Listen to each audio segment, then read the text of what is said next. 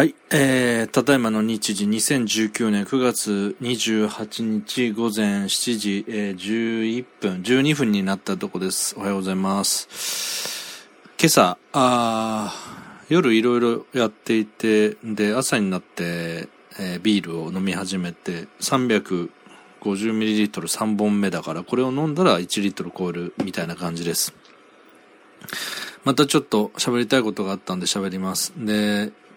パソコンのね、音がすごいこうガーッとうるさいのが入ってると思うんですけど、今ね、YouTube 用に、あの、この前、えっ、と、ポッドキャスト版ではアップした、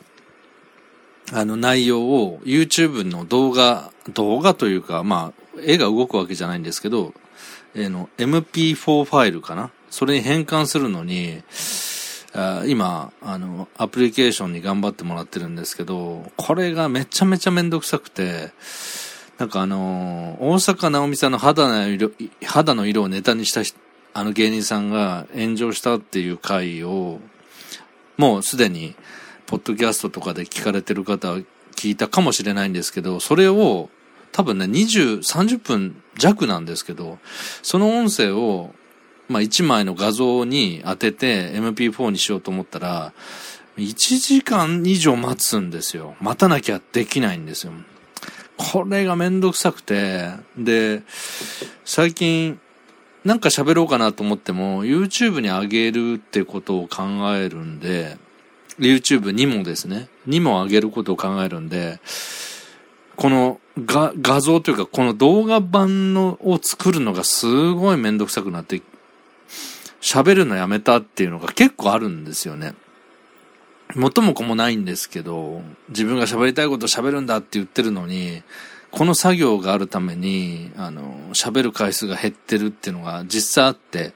で、ちょっといろいろ考えたんですけど、なんか、長く、長くというか、時間をあんまり考えずにダラダラ喋るっていう時は、この、ポッドキャストとか、音声ブログの中で、だけで公開しようかなっていうふうに、ちょっと決めました。で、広くと言っても集客力のない、えー状態なんで、たくさんの人に聞いてもらうっていう力は今ないですけど、なるだけ多くの人に聞いてほしいっていう内容に関しては YouTube にも上げる。で、その時はやっぱりもうちょっと意識して、えー短めに？短めにじゃないですね。要は端的に伝えて尺を結果的に短くして、このアップロードする手間を省いていく形でやっていこうかなと思いました。はい。なんで、まあ、とりあえずは、あその大阪直美さんの肌の色の、えーことをいじった芸人さんの話だとか、あとは、えーみんな本当に幸せにならないかみたいなね、この前話した、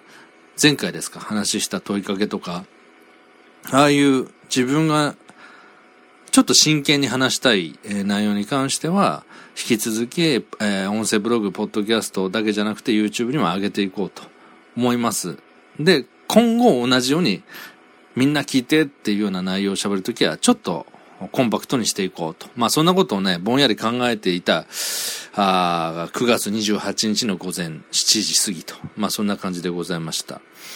うん。で、えっ、と、今日は、あの、だらだら喋る会にしようと思ってます。えーっとね、最近なんかいろんなこと考えてましたけど、やっぱり一番、うーん、考える、え頻度が多かったのは、あのちょっと前にご紹介した、あの、僕の、あの、ラジオコントの相方の徳松武史という男のお母さんである綾候補さんのことですね。で、その綾候補さんが、えー74歳にして白血病になったという話をしたと思うんですけど、なんかあのまあ、そのコントの相方である息子の徳松武史とは、あの、連絡は僕からは取ってません。で、向こうからも、向こうは向こうでいろんなことやってるだろうから、連絡は来てないですけど、なんかね、こう、連絡しようかなっていう思いが浮かぶんです、何度もね。だけど、なんかね、したくない気分もすぐにあの、浮かんできて、あの、まあ、例えば、その、綾候補さんの白血病の、えー、病態が思わしくない。うん。まあ、すごく端的に言っちゃうと、先が長くないっていうことだったとしましょうよ。これ仮の話ですよ。それはそれで嫌なことだし、けど、もしそうだとしたら現実、どうしたらいいのかな、自分がどうしたいのかなっていうことを考えるのが、あのまあ、そんなにこう、なんか真剣に考えたくないんですよね。そういうことってね。で、とにかく元気にならないかなっていうふうにぼんやり、なんか淡い期待をずっとしてるっていう感じなんですよ。やっぱりこう、自分にとって、まあ僕みたいなこう癖のある人間はやっぱり誰とでも仲良くなるタイプじゃないので、っていうのは、すごくいろんな人と仲良くなりたいっていう気持ちがあっても、自分からこう、心を開いていくってのが怖いんですよね。あの、本当にこう、良くも悪くも、真っ正直なタイプのところがあって、あの、まあ、僕と接した人で僕にいろいろ言われて傷ついた人もいるでしょうけど、同時に僕は僕で、あの、真剣に本音で向き合うから、僕は僕で傷ついて臆病になったりしてるっていうことを結構繰り返してきた人生だったんで、そうそうですね、ああの自分が安心して、うん、えー、楽しめる相手って、まあ自分がどっかこう壁を作ってるのかもしれませんけど、多くはないんですね、僕はね。だからその数少ない、あの、心を開ける人がそういう病気になったってなると、やっぱり僕も、すごくこう、寂しいというか、まあ大丈夫なんかなっていうふうになってしまいますよね。うん、まあそんなことをなんか思って、思うと、徳ちゃんに、あの、どうなの？実際のところとかっていうのが、まあ、あんまり聞こうという気持ちにならないですよね。聞きたいんだけど、いや、いいやっていう感じになっちゃうっていう。けどまあ、もし、もしも本当に悪かった場合、うん、な、なんかこ言葉をかけられないのかなとかね。まあそんな風に迷っている感じでしたよね、割とね、最近は。で、それと、あとは、ちょっと話変わりますけど、あのー、そろそろ真面目に、やっぱり自分の人生で何を何に向き合ってその結果何をアウトプットしていくかっていうことがちょっと真剣にやらないとダメだなっていう気持ちが強くなってきましたねで自分が20代30代の頃とかはなんか変に元気のいい40代。まあ今の僕ですよ。僕は今年、えー、っと6月に44になりましたけどなんか40代でやたらパワーがあるやつってのがうざかったんですよね。20代の頃とか。今、あの、結果的に僕がそういうやつになっちゃってるんですけど、なんでこう40過ぎてちょっと変な悪のあるパワーが出てくるのかなと思ったら、おそらくですけど、やっぱ折り返し人生80年として、大体ね、折り返しの40過ぎて、やっぱりいつか自分の人生が終わるっていうのが、20代、30代よりも実感としてなんか思うんですよね。もちろん、まだまだ40歳だから、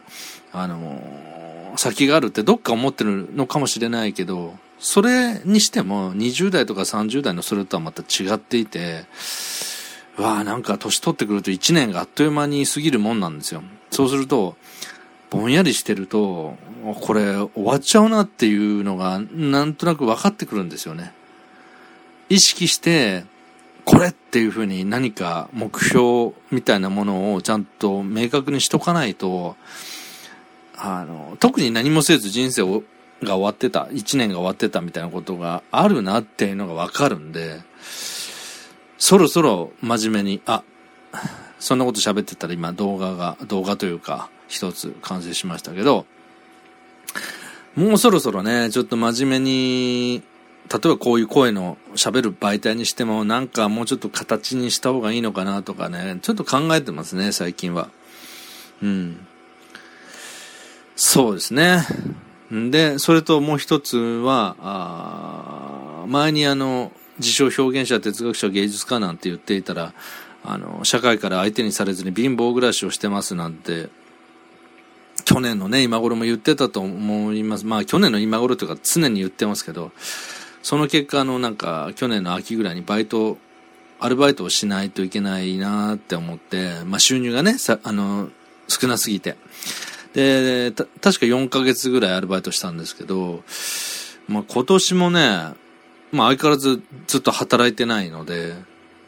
なんか仕事しないと食っていけないなと、ぼんやり思ってたんですけど、ありがたいことに、あの、去年お世話になった、まあ僕が一方的にというか僕のわわがままで辞めたんですけど、あの、その、うん、お世話になった経営者の方から LINE が来ましてね、あの、まあ、東山さんのことがね、忘れられないと。あの、よかったらこの秋、秋というかこの冬もね、仕事しませんかみたいなことを LINE で来て、まあ、その人が原因で僕辞めたんでね、あの、複雑な心境だったんですけど、ちょっとラブコールを受けて、で、まあ、期間とかね、そういうのを相談させていただいた上でなら、あの、よろしくお願いしますっていうふうに言ったんですよね。したらすごい喜んでくださって、あの、はい、なんか嬉しい返信がいくつかいただいたんですけど、なんか、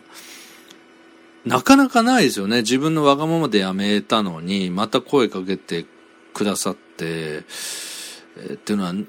あんまりないこと、まあ僕の人生の中でもそんなないですけど、まあその人が経営者だから、そういうような、なん、なんていうかな、臨機応変にいろいろ自分で勝手にできるんでしょうけど、なんか、僕がその、そうやってこう、なんか、自分のことを褒めてもらえる要素がな、何か一個でもあるかなと思ったら、ひたすら真面目にやったことだけなんですよね。あの、僕は、仕事をするにせよ何するにせよ、なんかどんな環境でも働けるかって言うとそうでもないんですよね。その、人間関係っていうよりは、その前に物理的に、例えば前にパニック障害持ちですって告白したと思うんですけど、この、室内の様子とかそういうのでも、自分がこう、精神的にプレッシャーを受けたりするという、もうすごいめんどくさいんですよ、自分でも。本当に辛く、辛くてそこは。だから、あの、どこの職場でもじゃあ働けるかっていうとそうじゃないんですけど、まあ、かといってその、なんか、あの、心の病気のなんか、そういう補助とか、そういうのを受けたり、受けるっていうことは考えたこともないし、全くないんですね。サポートはさ、あの、受けてないんですけど、それでもやっぱり収入が減ればアルバイトしようかってなるじゃないですか。で、そんな中で、割と働きやすいかなっていう職場だったこともあって、とりあえず自分が余計なことを考えるよりは、そうだと。座禅修行。まあお寺でね、座禅修行するような感覚で、えー、まあ飲食店だったんですけど、ひたすら働いて修行にさせてもらったら一石二鳥だと思って、まあ、本当に余計なことを、まあ雑談っていうかその仕事中、振られたら会話をするけど、自分からは、あの、なんか冗談言ってまあそうだな。若い子が入ってきた冗談とか声かけましたけど、それ以外はもう、黙々と仕事を割としてて、で、休憩時間も、ないんだったらないでひたすら真面目にやるっていうタイプで、タイプでというかそういうふうに修行としてなんかこう仕事をさせていただいてたんですよね。だからそれがすごくこう信頼していただけたのか、また声かかったんで、まあ、期間を打ち合わせした上でまたお世話になろうと思ってます。この冬もね。やっぱり収入がちょっとあると助かるので、あの、アルバイトでも。まあ、ね、一年に4ヶ月ぐらいアルバイトしたっていいじゃないですか。うん。あ、ちなみにこの話あの学生、学生の話じゃないですからね。44のおっさんの話ですから。1年に4ヶ月アルバイトして食いつないでるのかって思われるかもしれないですけど、あの、実際そうです。だから、あの、たびたび言ってますけど、皆さんからの援助をね、求めてるわけですよ。僕のね、18金ボイスドラマの作品を買ってくれと。そして、えー、余裕がある方はね、アマゾンギフト券送ってくださいって。コンビニで売ってるじゃないですか。2000円とか3000円とか1万円とか、それを買って、その、